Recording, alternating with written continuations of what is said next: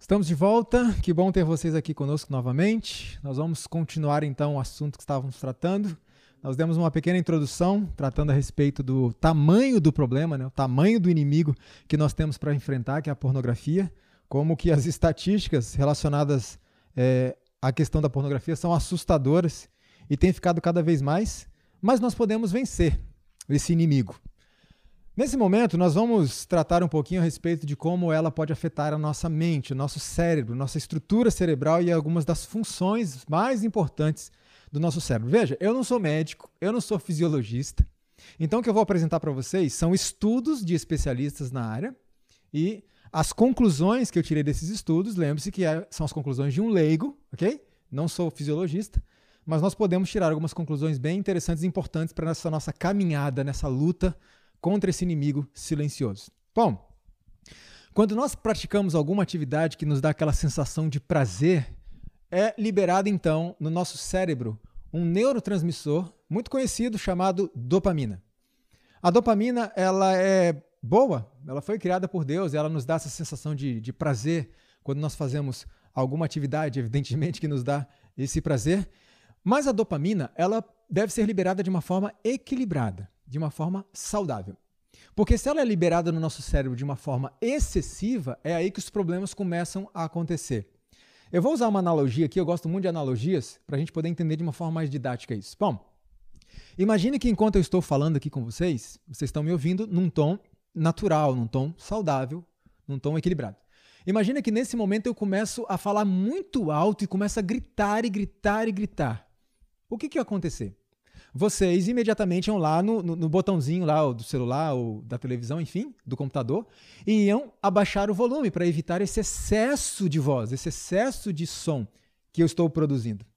Então imagine que depois que vocês abaixaram o volume, eu volte a falar num tom normal, num tom saudável, num tom equilibrado. O que vai acontecer? Vocês não vão conseguir me ouvir direito. Por quê? Apesar de eu estar falando num volume equilibrado, vocês abaixaram o volume do aparelho aí. Então, para que eu possa ser ouvido novamente, eu vou ter que gritar de novo. E à medida que eu vou gritando, vocês vão abaixando o volume mais. E eu vou gritando mais e vocês vão abaixando o volume mais. E para eu continuar sendo ouvido, eu vou ter que gritar cada vez mais, porque o volume está baixo. O que isso tem a ver com o que nós estamos estudando? Bom, a dopamina, ela se for liberada de forma excessiva, e a pornografia tem essa capacidade de liberar a, a dopamina de forma excessiva, o que, que o cérebro vai fazer? Esse excesso não é normal, não é natural, é considerado uma agressão. Então, o cérebro, ele vai, digamos assim, usando uma palavra simples, ele vai desligar alguns receptores de dopamina. Na verdade, esses receptores vão se transformar em inibidores. Então, é como se o cérebro estivesse abaixando o volume para evitar aquele excesso. Agora, imagina que o indivíduo, então, vai se envolver em atividades que liberam dopamina de forma natural, normal, saudável. O que vai acontecer? Seus receptores estão baixos de dopamina. Então, com atividades que produzem dopamina a níveis naturais, ele não sente mais prazer. É como você que não vai conseguir me ouvir se o volume do seu aparelho estiver baixo. Então é assim que o cérebro se protege.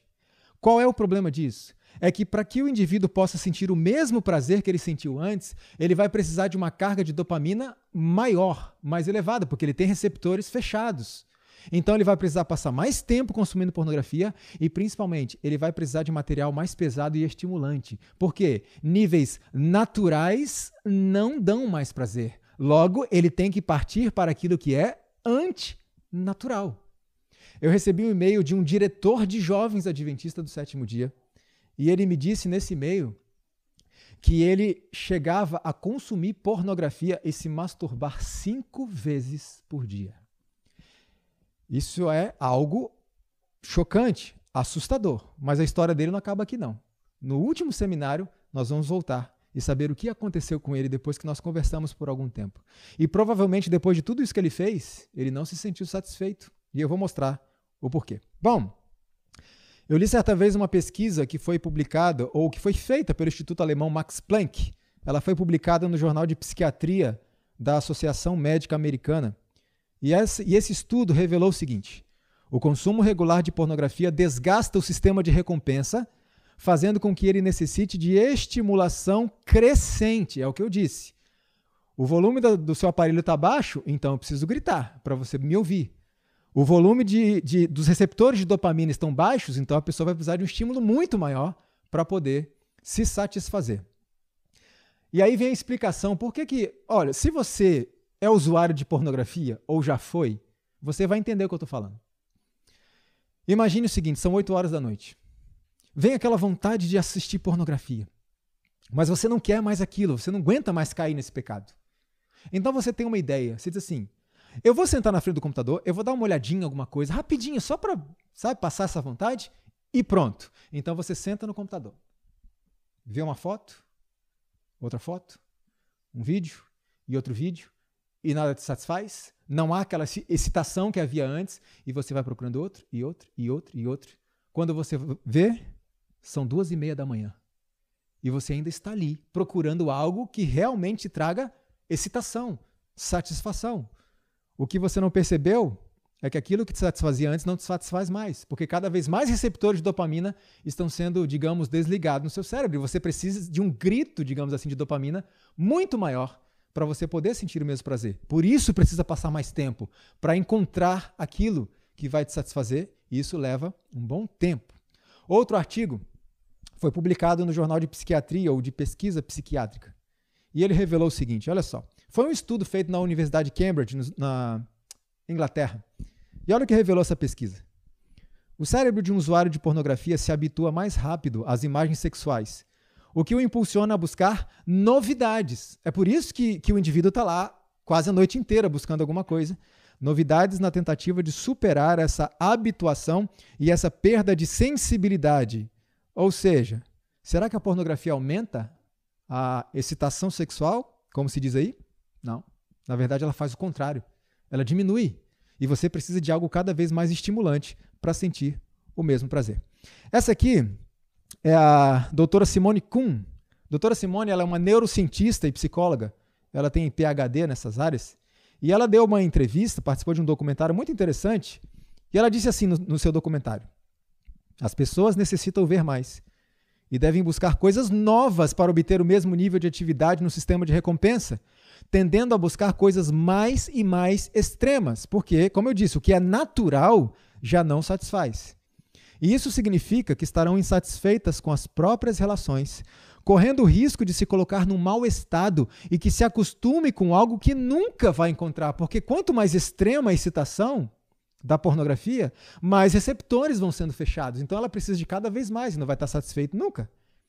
Minha hipótese era que a região do centro de recompensa seria maior nas pessoas que assistem pornografia, mas realmente é o contrário. E ela diz: e isso me surpreendeu. Quanto mais pornografia, menos prazer se sente, principalmente em coisas que são saudáveis e naturais. Outro estudo, esse aqui publicado no Jornal de Pesquisa Sexual, revelou o seguinte: jovens adultos que tinham visto pornografia relataram de forma consistente uma menor satisfação com a vida. Veja como isso afeta a vida das pessoas. E menor insatisfação com a vida pode levar uma pessoa a um quadro de depressão. Tanto que um estudo que foi publicado no periódico Dependência Sexual e Compulsividade revelou o seguinte: olha só. Os entrevistados deste estudo descreveram a rápida progressão de uso compulsivo de pornografia, com consequências como depressão e outros problemas emocionais, além de isolamento social, ou seja, a pessoa já não sente prazer em níveis saudáveis de dopamina, então ela vai perdendo prazer nas coisas da vida. E quadros de insatisfação com a vida, depressão, podem levar uma pessoa ao suicídio. Inclusive, eu recebi um e-mail de um rapaz e ele me disse o seguinte: Leandro, eu sou viciado em pornografia há 30 anos e eu já tentei o suicídio uma vez, porque eu não consigo encontrar solução para o meu problema. Infelizmente, é, é muito recorrente isso. São muitos e-mails que eu recebo relacionados a isso. Agora, muitos entram na, na depressão e, e têm pensamentos suicidas não por causa do seu próprio problema. Há casos também de pessoas que passam por isso por causa do problema do cônjuge. Por exemplo, essa aqui é a doutora Jill Manning. Doutora Jill Manning ela é uma PhD canadense e a especialidade dela é estudos clínicos relacionados à questão da pornografia e como ela afeta o matrimônio. Ela escreveu um artigo falando sobre como a pornografia afeta as mulheres, no caso, as mulheres que são casadas com homens viciados em pornografia. E ela diz que essas mulheres sofrem efeitos como fadiga, alterações no apetite e na libido, bem como outros sinais e sintomas de ansiedade e depressão, incluindo tendência suicida. Inclusive, eu vivenciei isso quando eu estava dando essa palestra numa igreja alguns anos atrás. Uma senhora me procurou a sair, uma senhora de certa idade, e ela disse para mim: Irmão Leandro, eu não sou adventista, estou aqui visitando vocês. O meu esposo é pastor de uma igreja evangélica, ele é viciado em pornografia há muitos anos, e eu me sinto tão humilhada que eu já tentei o suicídio três vezes, ela disse para mim. Então veja que isso pode levar uma pessoa ao suicídio. Não apenas o usuário que não encontra solução, mas as pessoas que convivem com ele que também não encontram solução para a vida da família. Bom, não significa, isso aqui é importante, não significa que toda pessoa que sofre de depressão é usuário de pornografia, tá claro? Existem outros fatores que podem levar a esse quadro. O que eu estou dizendo é que a pornografia é um fator importante para levar uma pessoa a ter um quadro de depressão. E aí vem uma questão. O sistema de recompensa então está desgastado, a dopamina é cada vez mais inibida. Qual é a solução agora para você ter aquele, aquela satisfação, aquele nível de, de excitação novamente? Se você colocar na dopamina uma mistura de adrenalina. E aí pode ser potencializado isso. Então nós conseguimos entender por que, que há essa escalada para material cada vez mais extremo e muitas vezes violento.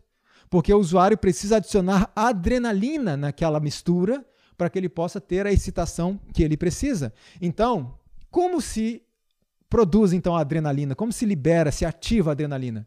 Se você estimular outras emoções, como dor, aí muitos entram para violência sexual. Se você colocar surpresa, choque, é, repulsa, comportamento de risco, tudo isso vai adicionar adrenalina para potencializar a dopamina que já está quase esgotada. Não é por acaso que um estudo que foi publicado lá na Malásia, nesse jornal, Jornal Social Humanitário, esse estudo foi feito com estudantes do ensino fundamental da Malásia. E olha o que, que eles é, constataram ali. Os estudantes que consumiam pornografia eles sofrem uma perda de sensibilidade com a consequente busca por materiais cada vez mais extremos. É uma forma de adicionar adrenalina nessa mistura. Outro estudo esse publicado no jornal Pesquisa de Comunicação, foi feito um experimento. Foram seis semanas, aproximadamente 40 dias, um experimento com homens e com mulheres. Como que funcionava o experimento? Esse grupo, eles eram expostos à pornografia uma hora por dia durante 40 dias. Veja, era uma pornografia que considerava-se leve, pornografia não violenta, como se diz. Uma hora por dia, durante 40 dias de pornografia considerada leve. Para mim não existe pornografia leve, mas enfim, coisas não violentas, certo? Sabe o que aconteceu no final desse experimento? Olha só. Ao final de seis semanas, os participantes demonstraram pouco interesse em pornografia leve, optando por assistir quase que exclusivamente pornografia pesada, incomum, brutal. Ou seja, em apenas 40 dias de exposição de uma hora só por dia de pornografia leve, essas pessoas não queriam mais saber de pornografia leve. Elas queriam pornografia pesada, incomum e até brutal. Veja como o nosso cérebro muda em pouquíssimo tempo. E essa questão dos extremos, muitas pessoas me escrevem e dizem, Leandro, me explica como é que eu cheguei nesse nível que eu estou hoje. A questão é essa: os níveis de dopamina vão caindo cada vez mais e ele precisa de cada vez mais estímulos. E um jovem um dia me escreveu e me disse assim: irmão Leandro, eu preciso de socorro eu estou assistindo e sentindo prazer em pornografia homossexual e eu não sou homossexual. O que está acontecendo comigo?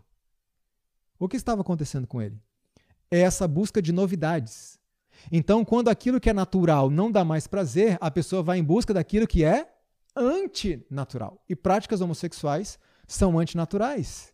Por isso, esse jovem estava indo nesse nível, buscando esse tipo de conteúdo. E não é por acaso que um estudo que foi publicado nesse jornal aqui, que é o Jornal da Academia Coreana de Enfermagem, revelou o seguinte: olha que impressionante isso aqui. Igualdade de gênero em adolescentes foi influenciada pelo vício em pornografia. Então a pornografia pode levar pessoas até a práticas homossexuais. Lógico, eu não estou falando que todas as pessoas, mas isso pode acontecer com muitas pessoas. Dentro desse aspecto da busca de novidades, coisas novas e coisas arriscadas, muitos são levados também à pedofilia. Por isso, um estudo publicado no periódico Computadores no Comportamento Humano revelou o seguinte: preste atenção nisso. O uso de pornografia segue um caminho progressivo, o que pode levar ao consumo de pornografia infantil e pedofilia.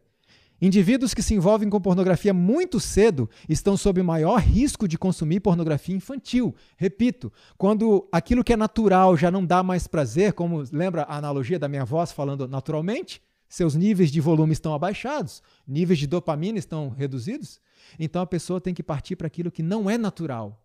Isso traz novidades, isso traz é, uma certa excitação, um certo risco. Adiciona-se adrenalina na mistura para você então poder conseguir a excitação que você precisa para ter o mesmo prazer que você tinha antes. Agora, alguns podem dizer assim: não, Leandro, mas essa questão de ir para pedofilia são pessoas que já estão predispostas a isso e acaba acontecendo. Pode ser? Mas nem sempre. Um estudo que foi publicado no jornal Psicoterapia Psicoanalítica, esse periódico aqui, revelou o seguinte: há evidências clínicas e pesquisas suficientes para sugerir que a internet não apenas está chamando a atenção de pessoas com interesses pedófilos pré-existentes, mas também contribuindo para criar e consolidar esses interesses em pessoas sem interesse sexual anterior, em crianças. É a escalada do vício. Precisa de algo cada vez mais extremo, mais pesado e antinatural também. Certa vez estava lendo um livro de um autor americano, cristão, e ele conta a história de um pastor 30 anos de ministério, que estava num cybercafé e ele foi pego ali assistindo pornografia infantil. Alguém ali chamou a polícia e ele foi preso, está respondendo a processo por causa disso, correndo o risco de ficar na cadeia. E quando ele estava ali é, conversando ali com os policiais, ele dizia: Eu não faço ideia de como eu cheguei a esse ponto, eu, não, eu nunca me interessei por essas coisas. Hoje a ciência explica como é que ele chegou a esse ponto necessidade de estímulos cada vez mais extremos, e aí você tem que sair do que é natural, você tem que buscar novidades para que o cérebro então adicione adrenalina na mistura. Outro problema é que a pornografia, então, por causa dessa escalada de materiais cada vez mais extremos, ela vai produzir na mente de uma pessoa a aceitação da violência.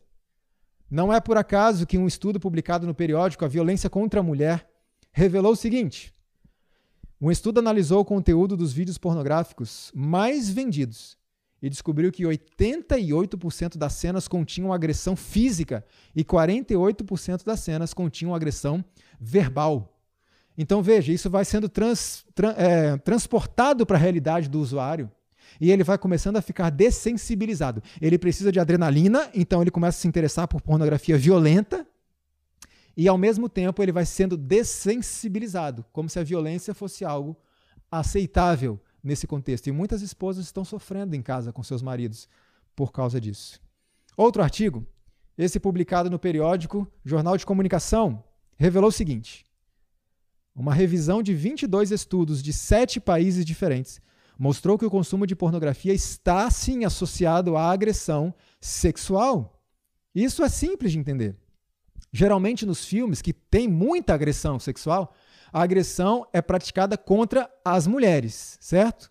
Então elas são tratadas com inferioridade, com desprezo, são humilhadas e são tratadas como verdadeiros objetos sexuais. Só que tem um detalhe: elas são tratadas dessa forma, como lixo, como animais, mas nos filmes parece que elas estão gostando. Parece que aquilo é bom, e as pessoas transportam isso para os seus lares, e muitos esposos hoje estão violentando suas esposas em casa, achando que isso é bom para elas. Esse é um dos grandes problemas. As mulheres são tratadas como objetos sexuais, e isso é transportado para a vida real, a objetificação da mulher. Tanto que eu vi uma entrevista desse doutor aqui, o doutor John Fulber.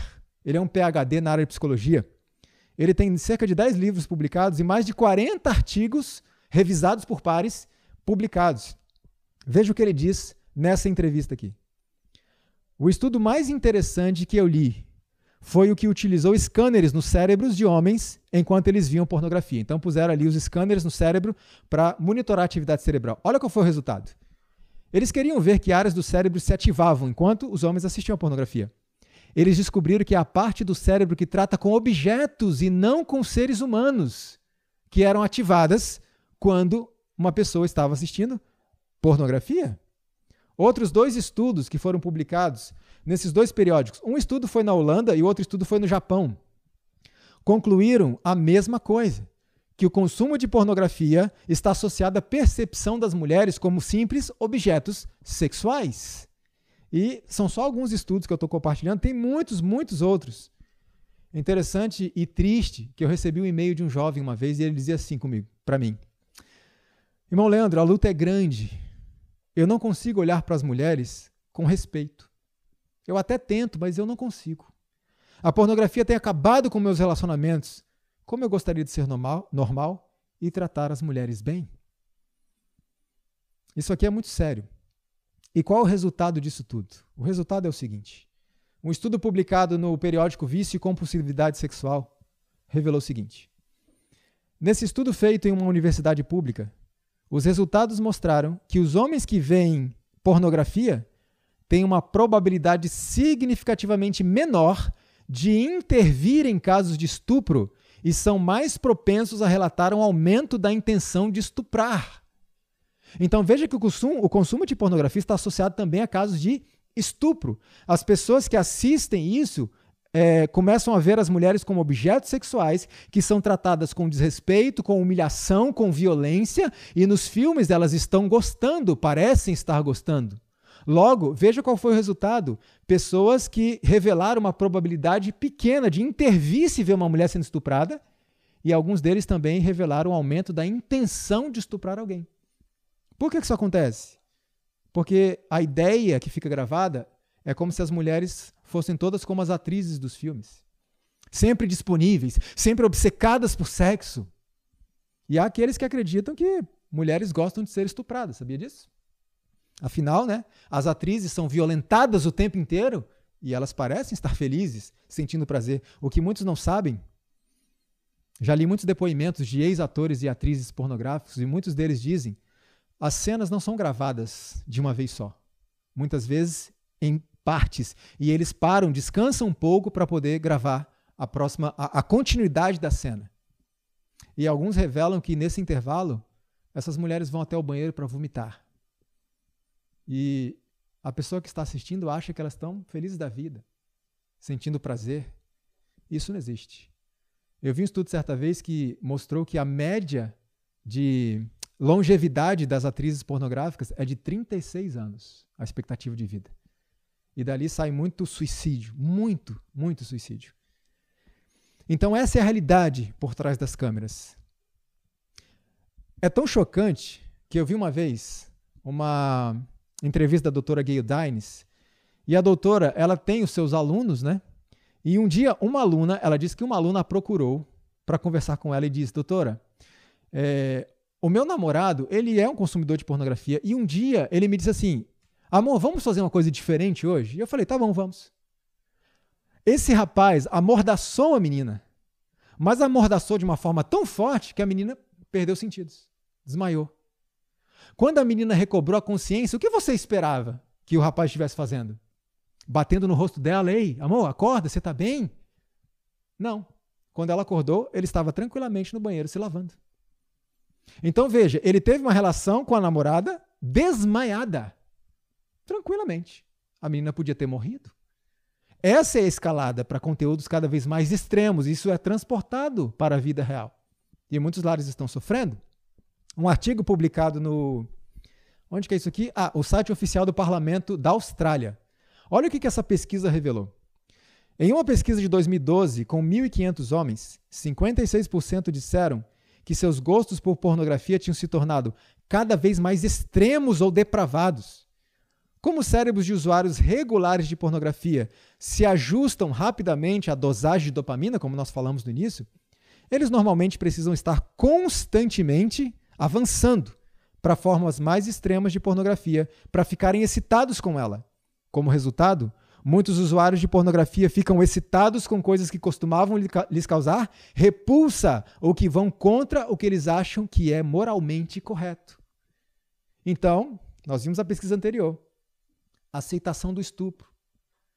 Eu não vou intervir no estupro. E muitos que revelavam a intenção, eu tenho vontade de estuprar alguém.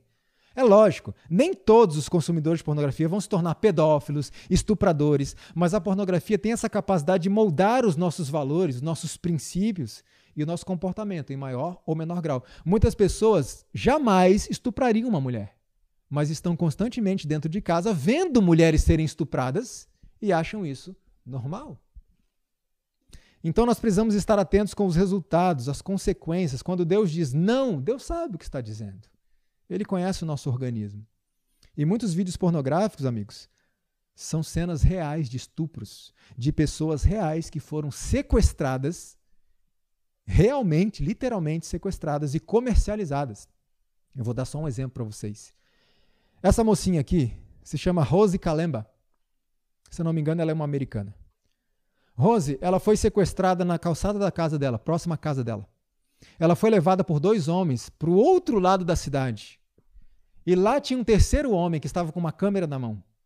Ela foi estuprada, ela, aliás, na época ela tinha 14 anos de idade. Ela foi estuprada, ela foi espancada, ela chegou a ser esfaqueada na perna. E essa, esse sofrimento durou 12 horas. O, a metade de um dia sendo estuprada, sendo espancada, e um outro rapaz filmando tudo. Essa menina, então, ela clamou pela vida dela porque eles iam matá-la. E eles então a liberaram. Ela voltou para casa. O pai dela pegou e imediatamente levou para o hospital. Quando essa moça saiu do hospital, a primeira coisa que ela fez, o que, que você acha que foi? Tentou suicídio. Mas felizmente o irmão dela chegou e interviu. Essa menina, ela contou o que tinha acontecido com ela e muita gente não acreditou, inclusive pessoas da família. Mas um dia todo mundo acreditou nela. Quando? quando ela recebeu um link de um colega da escola. Quando ela clicou nesse link, abriu a página do site, o maior site de pornografia gratuita do mundo. Por exemplo, nós temos o YouTube. O YouTube não é de pornografia, é onde nós podemos compartilhar os nossos vídeos. Esse site é semelhante ao YouTube, só que com filmes pornográficos. A pessoa, qualquer pessoa pode publicar o que quiser lá. E ela recebeu um link desse site. E quando ela abriu, qual foi a surpresa dela? existiam vários vídeos pequenos com cenas do estupro dela, da agressão que ela sofreu naquele dia. Um desses vídeos tinha 400 mil visualizações. E ela pensou: imagine a quantidade de pessoas que sentiram prazer e que se masturbaram me vendo ser estuprada e espancada. Ela então enviou um e-mail para o site e disse: retirem esses vídeos do site. Eles ignoraram. Ela então abriu uma conta fake de e-mail, é, se fingindo advogada, e disse: Eu vou processar vocês. 48 horas depois, eles tiraram o vídeo do ar. Hoje, essa moça é uma ativista contra a pornografia, especialmente contra esse site, que eu não vou dizer o nome. Ela, certa vez, disse o seguinte: o site foi criado para exploração e está infestado de vídeos reais de estupro, tráfico, abuso e exploração de mulheres e crianças. Ela tinha 14 anos. Temos provas, e esta é apenas a ponta do iceberg. Interditem esse site. E existe uma campanha de assinaturas rodando o mundo para interditar esse site. Então, muitos desses sites pornográficos têm cenas reais de estupro, de espancamento, de violência. Reais. E muitas vezes a pessoa pensa: não, mas a mulher está gostando. O problema é que, por mais depravado que o gosto de uma pessoa tenha se tornado por causa dessa escalada da, da pornografia progressiva, se a pessoa está interessada em práticas homossexuais, se a pessoa está interessada em zoofilia, que é sexo com animais, sempre vai ter um produtor para produzir esse tipo de filme para essas pessoas. Então as mulheres, especialmente, se tornam objetos sexuais. Sabe o que é pior? É quando as mulheres reduzem a si mesmas a objetos sexuais. Quando, por meio do seu vestuário, do seu comportamento, enfatizam, exibem publicamente as partes do seu corpo que são mais atraentes ao sexo masculino. As próprias mulheres acabam se reduzindo a objetos. Não faça isso. Não faça isso. Agora, se um ser humano é reduzido a um objeto, significa que o objeto pode ser vendido, certo? Pode ser comercializado por aí. Então a pornografia também está associada ao tráfico de seres humanos. Por exemplo, veja, o comércio de escravos modernos é alimentado pela pornografia. Mais de dois terços de todas as chamadas para o Centro Nacional de Recursos para o Tráfico Humano envolvem tráfico sexual. Cerca de 21 milhões de vítimas de tráfico sexual em todo o mundo. Literalmente, a pornografia alimenta o tráfico de seres humanos e o tráfico de seres humanos alimenta a pornografia. Muitas vezes, um vídeo que um rapaz está vendo a uma mulher, aquilo ali é alguém que foi vendido para aquilo. É um escravo sexual. Obviamente, a pornografia não é o único fator que leva a esses problemas sociais, mas ela é um fator importante nisso. Agora, se é assim, se a pornografia leva por essa ladeira abaixo, cada vez cenas mais extremas para ter o mesmo prazer, por que, que a pessoa simplesmente não para? Não vou assistir mais, pronto, chega. Por que não? A resposta pode ser encontrada numa pesquisa científica que foi publicada na revista Nature. A resposta pode estar numa proteína chamada delta Phos B. O que, que essa proteína faz? Quando a gente faz algo que dá prazer, então a dopamina vai percorrendo todo o cérebro. E digamos assim, atrás dela vem esta proteína chamada delta Phos B para assinalar aquele rastro, marcar aquele rastro para que você possa fazer aquilo de novo. O corpo vai querer aquela sensação de novo. É mais ou menos assim. Eu moro na roça e tem umas vaquinhas ali em volta de onde a gente mora, elas ficam pastando por ali. E ali, em determinado local, tinha mato. Mas as vaquinhas passavam sempre por aquele local. Hoje não tem mais mato ali. Hoje tem um rastro de terra puro. É mais ou menos isso que a proteína delta FOSB faz. Ela conecta a ação à reação. Então ela vai marcando o caminho para facilitar que você passe por ali de novo. Alguns chamam de chave molecular do vício, essa proteína delta FOSB. Então torna aquilo algo, uma repetição quase que mecânica para você, porque está marcado ali aquele rastro. Ou seja, você quer cada vez mais. Quer, quer e quer. Isso é um quadro de quê? Ansiedade. Quer sempre mais. Por isso, agora nós entendemos. Porque se 80% da pornografia é gratuita hoje, aliás, 80% da pornografia é gratuita, por que, que eles continuam ganhando dinheiro? Por causa disso.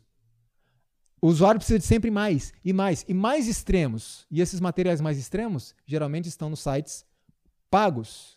Então quer, quer e quer. Ansiedade. Não é por acaso que um estudo publicado no Jornal de Vícios Comportamentais revelou o seguinte: indivíduos que usam pornografia apresentam níveis elevados de ansiedade. Eu quero até dar uma dica para você que está assistindo. A gente sabe que o YouTube e o WhatsApp agora têm um recurso de acelerar o áudio, né? duplicar, acelerar o vídeo. Tenha muito cuidado com esse tipo de coisa porque isso também produz ansiedade. Você não consegue mais se concentrar, por exemplo, numa pessoa que está falando pausadamente. Cuidado com esse tipo de recurso. Então, tem um detalhe aqui. Ansiedade cada vez maior, a pessoa quer e quer e quer. E ao mesmo tempo, dopamina cada vez menor. Ela sente cada vez menos prazer. Combinação de ansiedade com depressão. E isso tem uma série de pesquisas que têm revelado isso. Agora veja o seguinte: eu disse para vocês que a pornografia pode alterar não só as funções cerebrais, como a gente viu, mas também a estrutura física do cérebro. Querem ver só? Esse aqui é um estudo que foi publicado no Jornal de Psiquiatria da Associação Médica Americana. Veja o que esse estudo revelou. O estudo encontrou uma associação negativa muito significativa entre as horas passadas assistindo pornografia e o volume de massa cinzenta no cérebro além da redução da atividade cerebral. Então veja, o que é essa tal massa cinzenta? Eu vou mostrar uma imagem aqui. Essa imagem de baixo é o cérebro cortado daquela forma que vocês estão vendo uma lâmina em cima, ok? É, é, nessa posição, nesse ângulo. Vocês podem ver que a parte mais superficial ali, ela é um pouco mais escurinha, né? Essa é a massa cinzenta. Chama-se de massa cinzenta, eu não sei exatamente porquê, talvez por causa da imagem da ressonância magnética ou algo assim, mas na verdade ela, ela é, tem uma cor rosada, mas ela é um pouco mais escura do que o resto. Por que, que ela é um pouco mais escurinha? Porque é ali que está a maior concentração de neurônios no nosso, no nosso cérebro. Tá, mas o que está ali na massa cinzenta? Veja só. A massa cinzenta forma o nosso córtex cerebral. E entre várias outras coisas, o nosso córtex cerebral tem funções ligadas a consciência, raciocínio, percepção, julgamento, decisão, funções cognitivas, desenvolvimento intelectual, entre outras. E veja, o consumo de pornografia vai causando uma redução dessa massa cinzenta e automaticamente uma inibição de todas essas funções que são de suma importância para nós. Qual é o resultado disso? Veja, essa é a doutora Rachel Ann Barr. Ela é uma PhD em neurociência e ela declarou o seguinte: o uso de pornografia tem sido correlacionado com o desgaste do córtex pré-frontal, a região do cérebro que abriga funções executivas como moralidade. Então já temos um problema. O uso de pornografia vai destruindo nossa, os nossos conceitos do que é moralmente correto. Força de vontade, outro problema. Por isso que quanto mais pornografia se assiste, mais difícil é vencer, porque a sua força de vontade é inibida. E o controle de impulsos, olha o outro problemão, a pessoa se torna impulsiva. O dano ao córtex pré-frontal na idade adulta é denominado hipofrontalidade que predispõe o indivíduo a se comportar compulsivamente e a tomar decisões ruins. Então, analisando isso aqui, a gente chega à conclusão de que o consumo de pornografia pode nos induzir ao pecado em outras áreas também. Porque as nossas funções cerebrais, que carregam a nossa moralidade, a força de vontade, a capacidade de julgamento, de medir consequências, isso é reduzido, isso é inibido pelo consumo da pornografia. Não é por acaso, então, que uma pesquisa feita com crianças e adolescentes entre 10 e 17 anos, que foi publicada nesse periódico aqui, Cyberpsicologia e Comportamento, revelou o seguinte: olha só. O uso de pornografia aumenta a impulsividade e pode reduzir certas funções executivas, como o autocontrole, julgamento, previsão de consequências e o controle dos impulsos. Veja quantas funções que são prejudicadas não é por acaso também que uma outra pesquisa, que foi publicada, é, se eu não me engano, no mesmo jornal? Eu creio que sim. Olha só o que essa pesquisa revelou. Preste atenção nisso. Os que consomem pornografia são significativamente mais propensos a revelar comportamento delinquente. Por que isso? Perda do discernimento moral, impulsividade, perda da capacidade de medir as consequências dos próprios atos.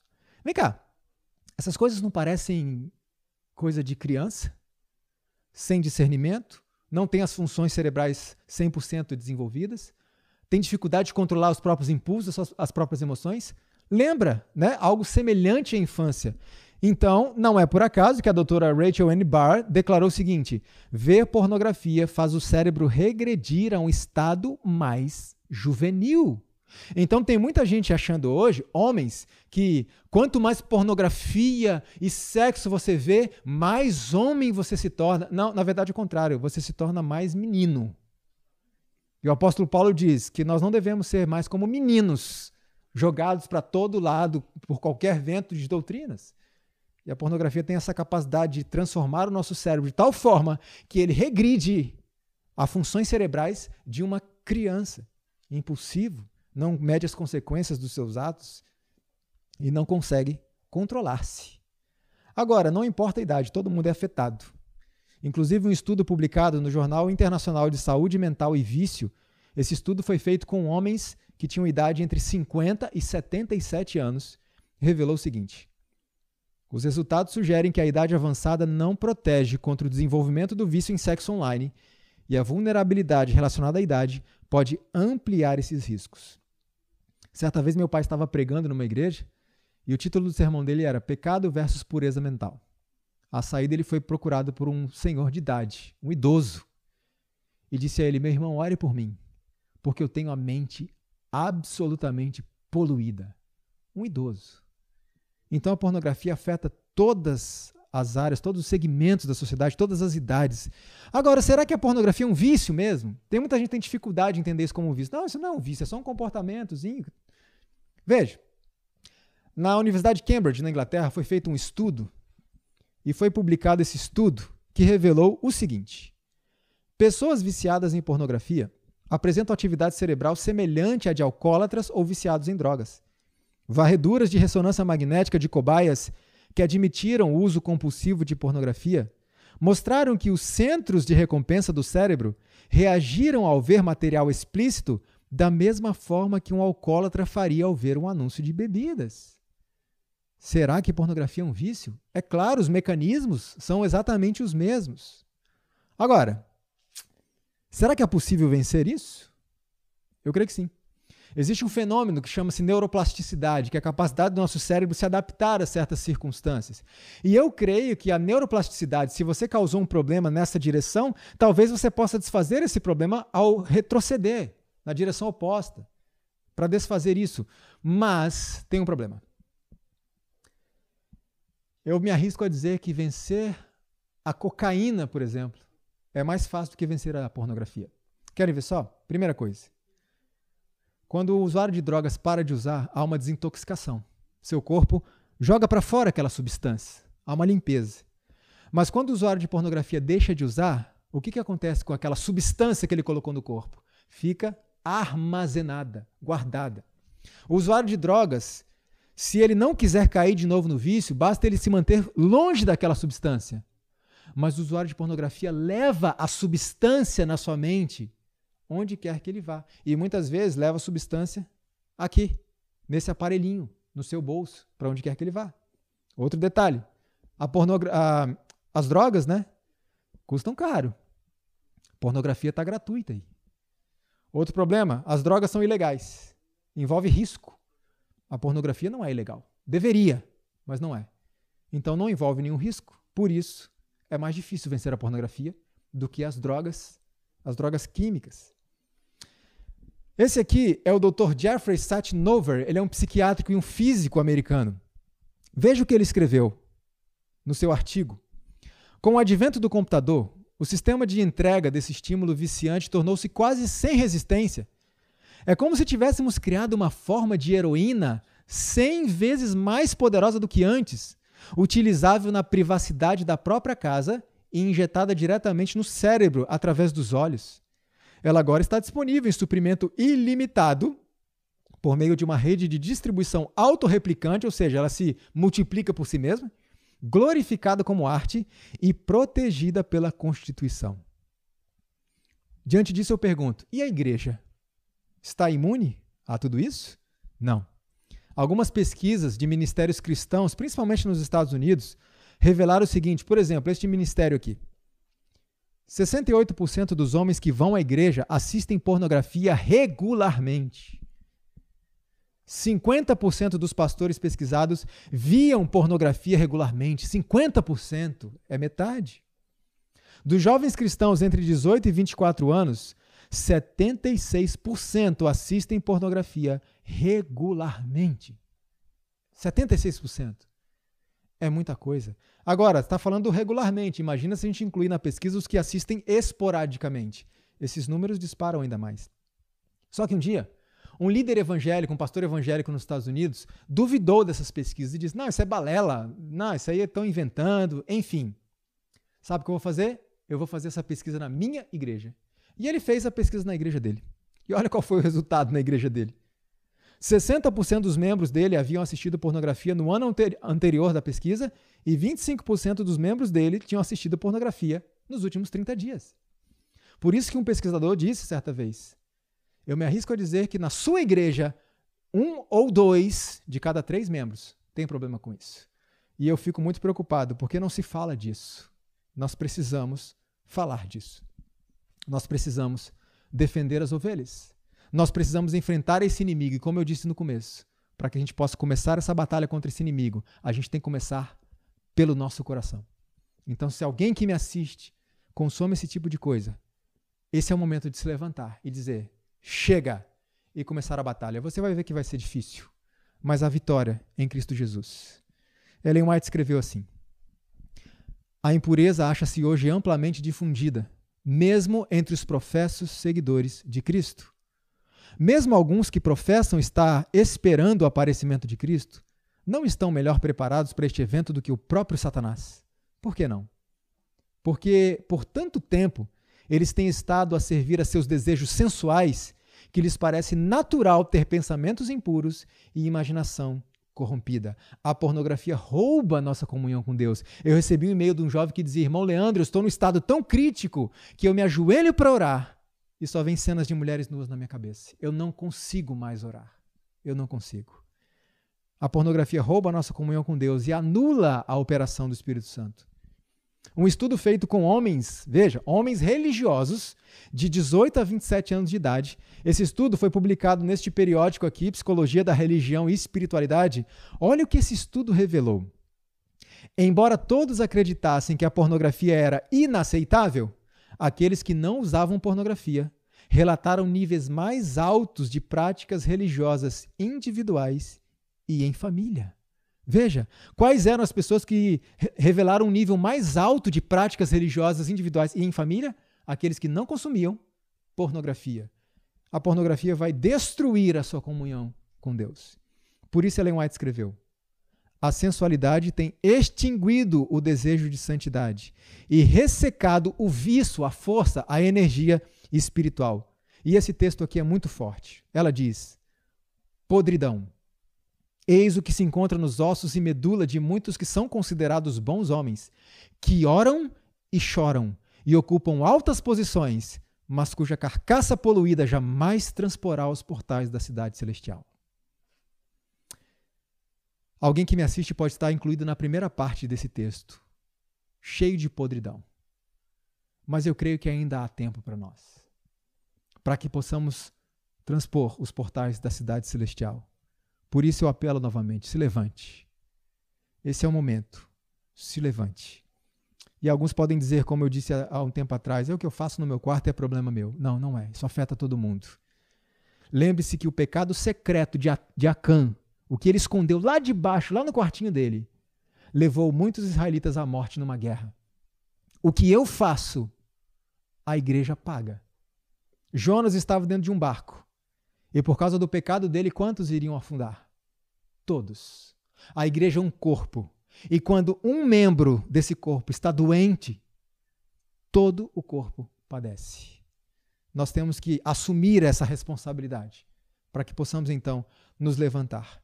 Alguém pode estar me assistindo e se perguntando: tá, mas eu entendi. Eu quero vencer. Como é que eu faço? Eu sou solteiro. Se eu casar, resolve, porque agora eu terei uma mulher para ter uma relação sexual lícita, aprovada por Deus. Se eu casar, resolve. Isso é que nós vamos tratar no próximo seminário. Casar é a solução para o problema da pornografia? Nós vamos ver como que a pornografia afeta o casamento. E como eu disse, como a pornografia que você consome hoje está afetando o casamento que você ainda nem contraiu. Já está destruindo o seu casamento antes de você se casar. E você vai entender o porquê. Então nós vamos dar 10 minutinhos novamente de intervalo e em seguida nós voltaremos para dar sequência e eu convido você a curvar sua fronte para nós concluirmos essa parte mais uma vez com uma oração ao Senhor. Querido bom Pai que está nos céus, obrigado, Senhor, porque nessa manhã nós entendemos que há solução para nós. Nem todos têm esse problema, mas todos nós temos os nossos, as nossas lutas. Satanás sabe o ponto fraco de cada um. Pode ser que não seja pornografia, mas todos temos os nossos pontos fracos. Obrigado porque nessa manhã o Senhor nos deu a certeza que nós podemos vencer todos os nossos pontos fracos, pelo poder que está à disposição em Cristo Jesus e no trabalho da pessoa do Espírito Santo. Por favor, Senhor, se há alguém assistindo aqui essa programação agora, esses vídeos, que tem esse problema, que está escravizado por esse inimigo chamado pornografia. Em primeiro lugar, ajude essa pessoa, Senhor, a entender que sim, ela pode se libertar, existe solução, que ela não venha desistir, mas que entre nessa luta. E juntos, juntos ao Senhor, nós seremos mais do que vencedores. Levanta o teu povo, levanta os teus jovens, em nome de Jesus. Amém.